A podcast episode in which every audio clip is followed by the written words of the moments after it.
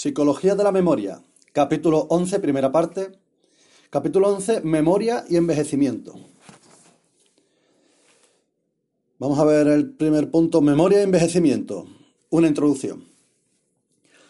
Se predice que en 2050 el 21% de los habitantes de la Tierra tendrán más de 60 años de edad. En el siglo XXI, la fragilidad neurocognitiva va a ser el problema más importante al que va a tener que hacer frente la sociedad para lograr que las personas mayores envejezcan con éxito. Un estilo de vida físicamente activo, una buena alimentación, el entrenamiento cognitivo y el apoyo social son factores que contribuyen a atenuar los efectos del envejecimiento fisiológico. Reducen el riesgo de padecer enfermedades cardiovasculares y pueden mejorar el funcionamiento cognitivo de los mayores. El buen funcionamiento cognitivo es uno de los principales determinantes de la calidad de vida de las personas mayores y la base de lo que se ha llamado envejecimiento exitoso, o sea, el buen funcionamiento cognitivo, base del envejecimiento exitoso. La principal razón para admitir la existencia de distintos sistemas de memoria es la existencia de disociaciones en una serie de variables experimentales. Cuando ciertas variables producen efectos diferentes en distintas tareas de memoria, implícita y explícita, episódica y semántica, se dice que existen disociaciones entre ellas.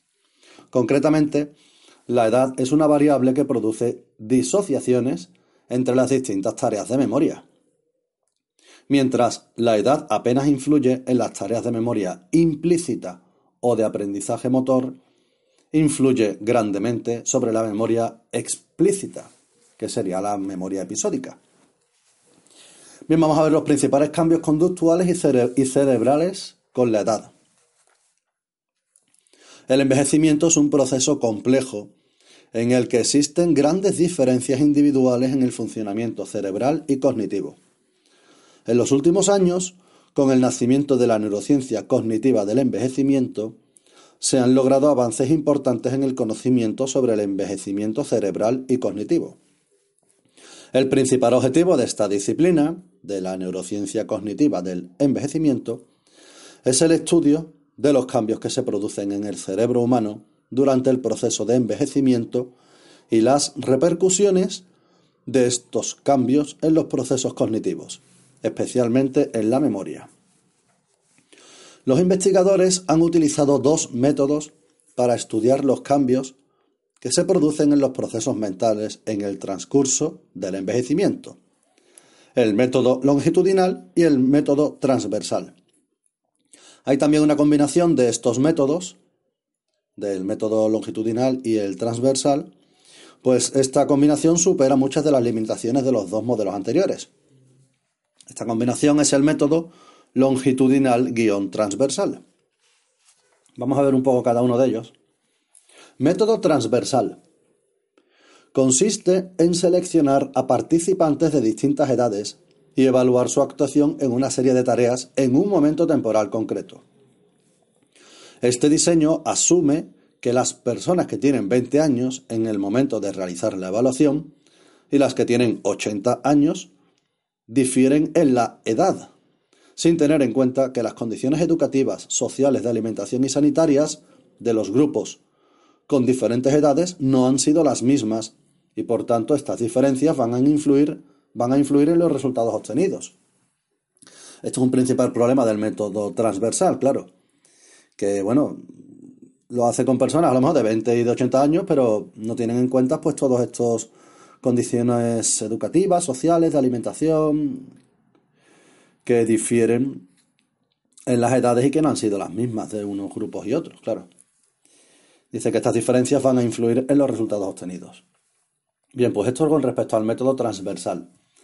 El método longitudinal, vamos a ver ahora el método longitudinal, consiste en seleccionar grupos de participantes de distintas edades y evaluarles cada un cierto número de años por ejemplo cada cinco años. Estos estudios longitudinales son muy costosos, tanto por el tiempo que requiere su realización como por su elevado coste económico. Un problema importante en este método longitudinal es la pérdida de participantes durante el tiempo que dura el estudio. Otro problema es que tiene, que tiene este tipo de diseño es el efecto del aprendizaje con la repetición de las pruebas y por el simple hecho o efecto de la práctica. Bien, pues vamos a ver el otro método, que era el que combinaba ambos métodos. Eh, bien, vamos a ver el método longitudinal guion transversal. La mejor solución es combinar ambos métodos, el longitudinal y el transversal, añadiendo un nuevo grupo de participantes en cada momento temporal en el que se realizan evaluaciones. O sea, la combinación de ambos métodos se hace, bueno, pues añadiendo un nuevo grupo de participantes en cada momento temporal en que se realizan evaluaciones. Uno de estos estudios de método longitudinal transversal es el estudio Betula. El principal objetivo fue estudiar, en este estudio Betula, eh, dice, bueno, fue dirigido por Lars Goran Nilsson. Y bueno, pues bien, el principal objetivo de este estudio Betula fue estudiar la memoria y la salud en la edad adulta y la vejez, detectar los primeros signos de demencia y estudiar el funcionamiento previo de la memoria en individuos que durante el curso del proyecto padecieran accidentes o desarrollaran enfermedades que afectaran al sistema nervioso. Voy a repetir cuál fue el principal objetivo de este estudio Betula, que es un estudio de método longitudinal guion transversal. Eh, bueno, repito también que se añadía un nuevo grupo de participantes en cada momento temporal en que se realizaban las evaluaciones. Bueno, pues su principal objetivo de este estudio Betula fue estudiar la memoria y la salud en la edad adulta y la vejez, detectar los primeros signos de demencia y estudiar el funcionamiento previo de la memoria en individuos que durante el curso del proyecto padecieran accidentes o desarrollaran enfermedades que afectaran al sistema nervioso. Continuamos, dice, los principales declives, declives con la edad se observan en una amplia variedad de tareas de memoria. La explicación dominante que se ha dado es que este deterioro se debe a los cambios biológicos que se producen en el cerebro con la edad. Sin embargo, el funcionamiento cognitivo puede depender también de cambios sociales, motivacionales y de salud. Aquí se hizo un experimento también, dice, datos transversales de, envejecimiento mostraron la actuación de medidas de velocidad de procesamiento, memoria de trabajo, memoria a largo plazo y conocimiento del mundo y del lenguaje. Estos fueron una serie de datos que se recogieron de manera transversal, datos transversales de envejecimiento, que, repito, mostraron la actuación de medidas de velocidad de procesamiento, memoria de trabajo, memoria a largo plazo y conocimiento del mundo y del lenguaje. Bien, dice, casi todas las medidas de la función cognitiva muestran un deterioro con la edad, excepto las medidas de conocimiento del mundo, que parecen mostrar incluso una mejora con la edad. O sea, según estos datos transversales de envejecimiento, eh, que se midieron pues velocidad de procesamiento, memoria de trabajo, memoria a largo plazo y conocimiento del mundo y del lenguaje, bueno, pues casi todas las medidas cognitivas muestran un deterioro con la edad, excepto las medidas de conocimiento del mundo, que parecen mostrar incluso una mejora con la edad. Esto con datos transversales. Dice ahora, cuando se tienen en cuenta los resultados longitudinales en los que se controlan los efectos de cohorte y retest, el patrón de estudios varía. La memoria episódica aparece estable desde los 35 a los 65 años, comenzando a disminuir desde esta edad hasta los 85 años, esto en, resultados longitudinales. Los efectos del deterioro de la memoria episódica a partir de los estudios longitudinales son menores que los de los estudios transversales. La diferencia, aunque menor, también se aprecia en la memoria semántica. O sea, en la memoria semántica también los efectos del deterioro de la memoria episódica son menores en los estudios longitudinales que en los estudios transversales. Aunque en esta memoria semántica, bueno, pues dice que la diferencia es menor. en esta memoria semántica es menor que en la memoria episódica. Los datos longitudinales muestran signos de un aumento en la actuación de los 35 a los 60 años, estabilidad entre los 65 y los 70 años y un ligero descenso a partir de los 75 años. Aquí hay otro apartado que dice aportaciones de la neurociencia cognitiva del envejecimiento.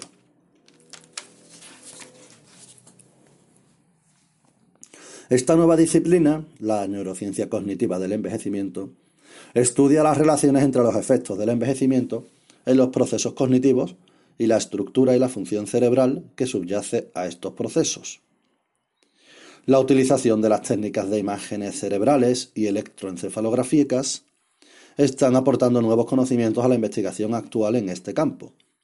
Estudios realizados con imágenes cerebrales estructurales han mostrado disminuciones significativas del volumen de la materia cerebral blanca y gris en adultos sanos entre los 20 y 90 años de edad en las regiones anteriores del cerebro, o sea, regiones frontales, y en el hipocampo, y apenas cambios en las regiones posteriores, que son las regiones occipitales.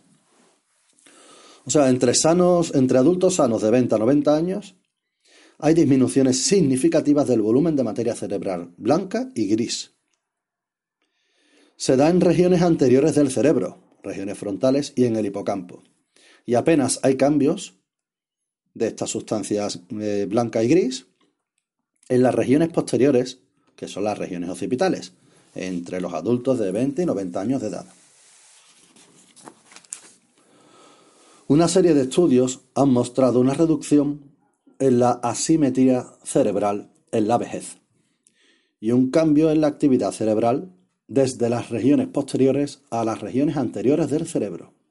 Esto significa que procesos que están lateralizados en un hemisferio cerebral en los jóvenes, el derecho o el izquierdo, están bilateralizados en los mayores. Además, sugieren que el aumento de la actividad con la edad en regiones prefrontales de la corteza cerebral podría desempeñar un papel compensatorio de los déficits asociados a la edad que se producen en otras regiones del cerebro. Estos cambios sugieren que los mayores parecen utilizar otras estrategias distintas de las que utilizan los jóvenes para realizar tareas complejas. El empleo de actividad frontal compensatoria sugiere que existe una gran flexibilidad y reorganización de las tareas neurales con la edad. Bien, vamos a ver otro punto del tema. Coincide con el 11.3. Memoria a corto plazo, memoria de trabajo y control ejecutivo en la vejez. La amplitud de memoria visual y verbal disminuye ligeramente con la edad. Repito, la amplitud de memoria visual y verbal disminuye pero solamente disminuye ligeramente con la edad, memoria visual y verbal, la amplitud. La medida de amplitud de dígitos disminuye de 6,6 a 5,8 elementos a lo largo de la vida. De ahí que diga que disminuye ligeramente con la edad. Mientras que la amplitud, que la amplitud espacial, utilizando la tarea de los bloques de Corsi, que era que, iban poniendo bloques y después, bueno, pues la persona tenía que ir volviendo a poner los bloques en el mismo orden que lo puso el experimentador. Eso eran los bloques de Corsi. Pues bien, pues resulta que esta amplitud espacial, utilizando esta tarea de bloques de Corsi en la modalidad visual, baja de 5,1 a 4,7 bloques, que también es una disminución pero ligera, claro. La disminución de la memoria a corto plazo para palabras también es muy pequeña. O sea, tanto la amplitud de memoria visual y verbal, que disminuye ligeramente con la edad, así como la disminución de la memoria a corto plazo para palabras, en la edad también disminuye de manera muy pequeña. Pero por otra parte dice que no ocurre lo mismo con la memoria de trabajo, que muestra importantes deterioros con la edad. La memoria de trabajo, importantes deterioros con la edad. Se ha explicado este descenso de la memoria de trabajo por la interferencia que pueden causar los estímulos anteriores, ya que el mayor problema de los mayores es su pequeña capacidad para inhibir estímulos irrelevantes. Bien, pues otro punto del tema, cambios en la memoria declarativa en el envejecimiento. Las personas mayores, aunque también muchos jóvenes, se quejan de su memoria.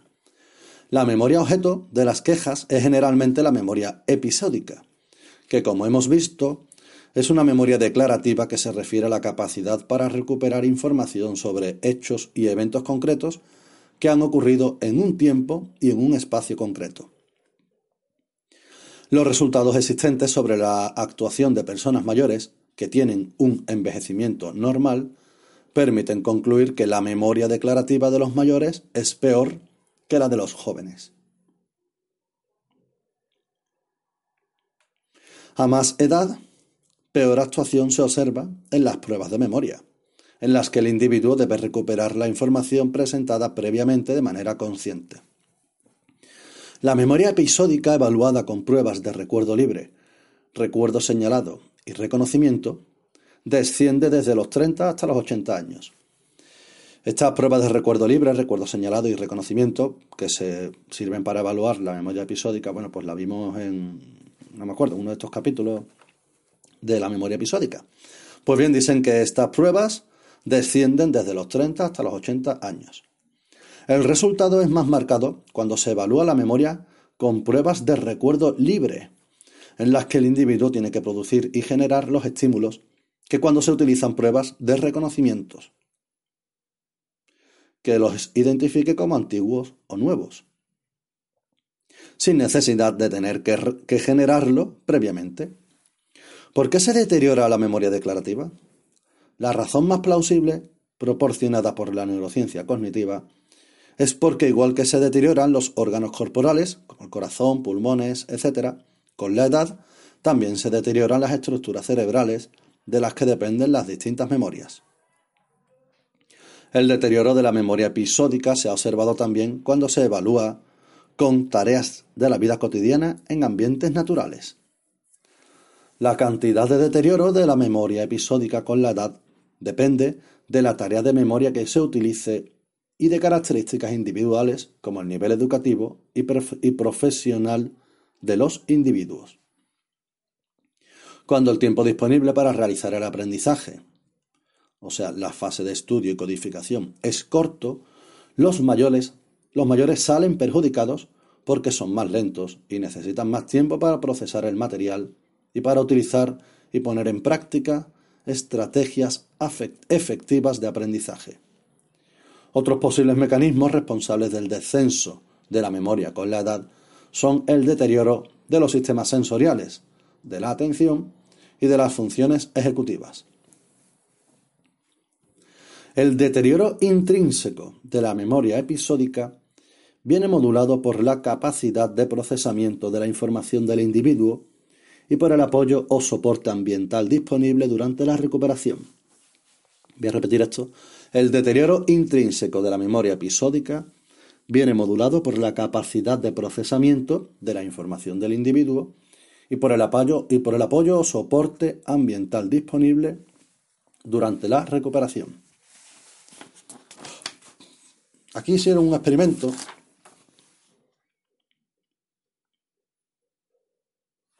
bueno, total, eh, como conclusión del experimento dice, la memoria episódica verbal de los adultos jóvenes con elevado nivel educativo, o sea, hicieron un experimento con personas adultas con elevado nivel educativo. Y dice, la memoria episódica verbal de los adultos mayores con elevado nivel educativo muchos todavía profesionales activos, evaluados con una tarea de recuerdo señalado, que fue compleción de fragmentos de palabras, fue semejante a la de los jóvenes. O sea, esta memoria episódica verbal de adultos mayores, que claro, estos adultos mayores tenían elevado nivel educativo y muchos todavía eran profesionalmente, o sea, estaban todavía trabajando.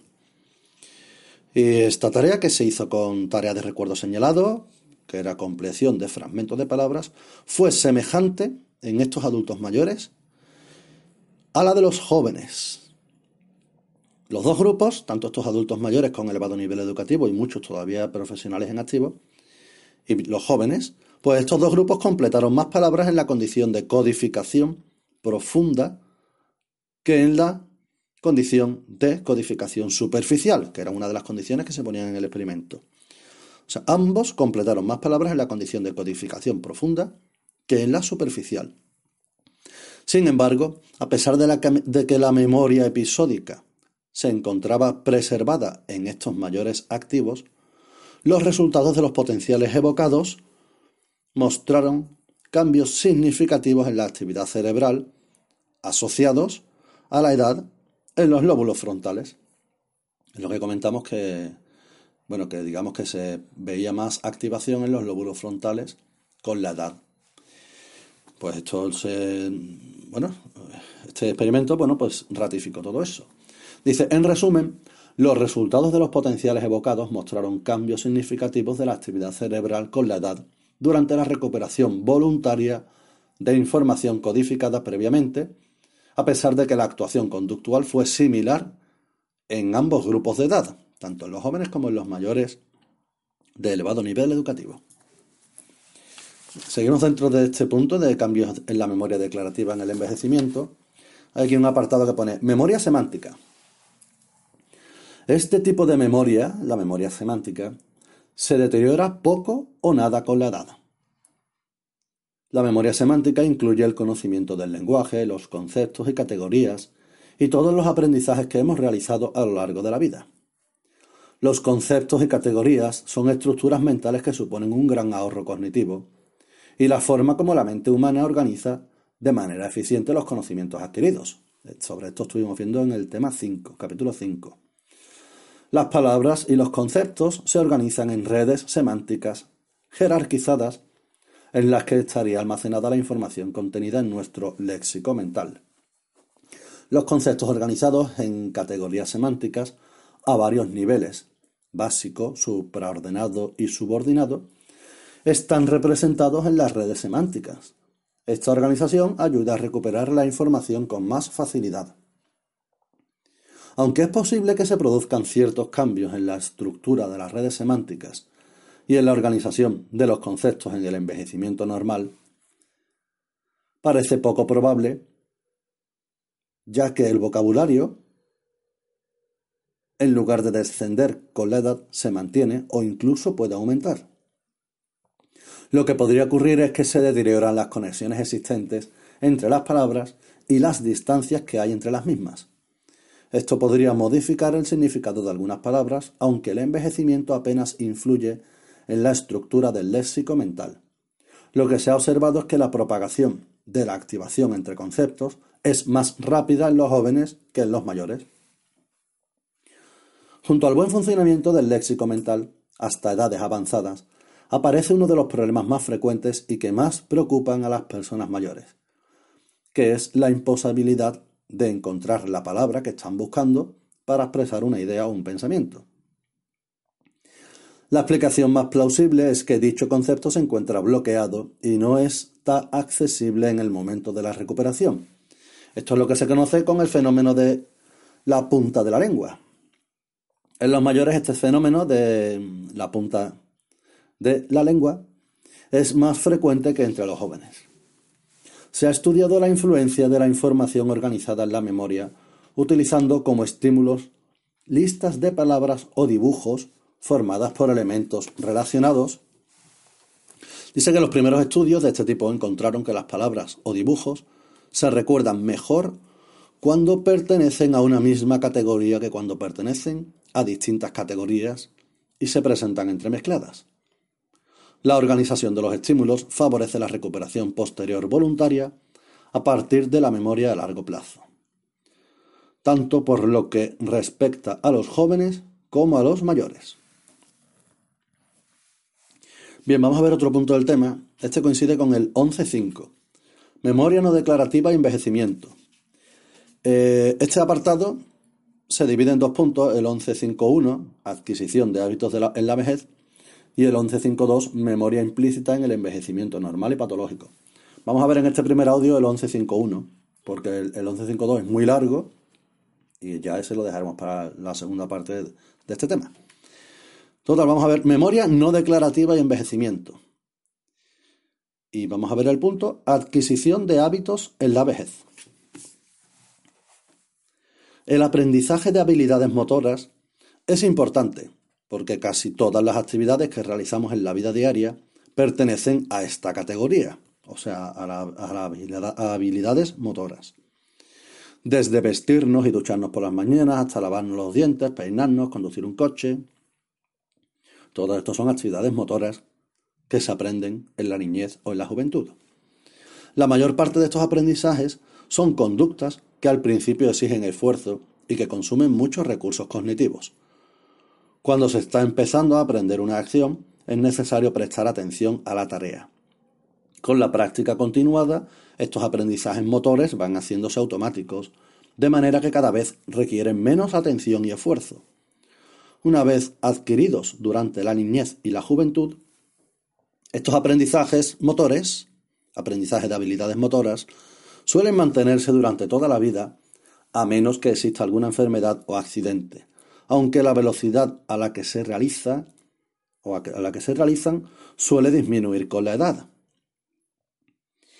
El problema suele plantearse con los aprendizajes nuevos que se realizan a una edad avanzada. Numerosos estudios en los que han participado adultos jóvenes y personas mayores han mostrado de manera consistente que las respuestas motoras de los mayores son más lentas que las de los jóvenes. Con la edad se produce un enlentecimiento general de las actividades motoras. El mecanismo más importante que explicaría la mayor parte de la varianza relacionada con la edad en la actuación de las personas mayores en una gran variedad de tareas cognitivas es una disminución generalizada de la velocidad para realizar actividades mentales. Stelmach y colaboradores, en 1987, pidieron a tres grupos de participantes de diferentes edades que realizaran movimientos sencillos de brazos. Esto es un experimento, un ejemplo. En cada ensayo variaban la dirección y extensión del movimiento que tenían que realizar.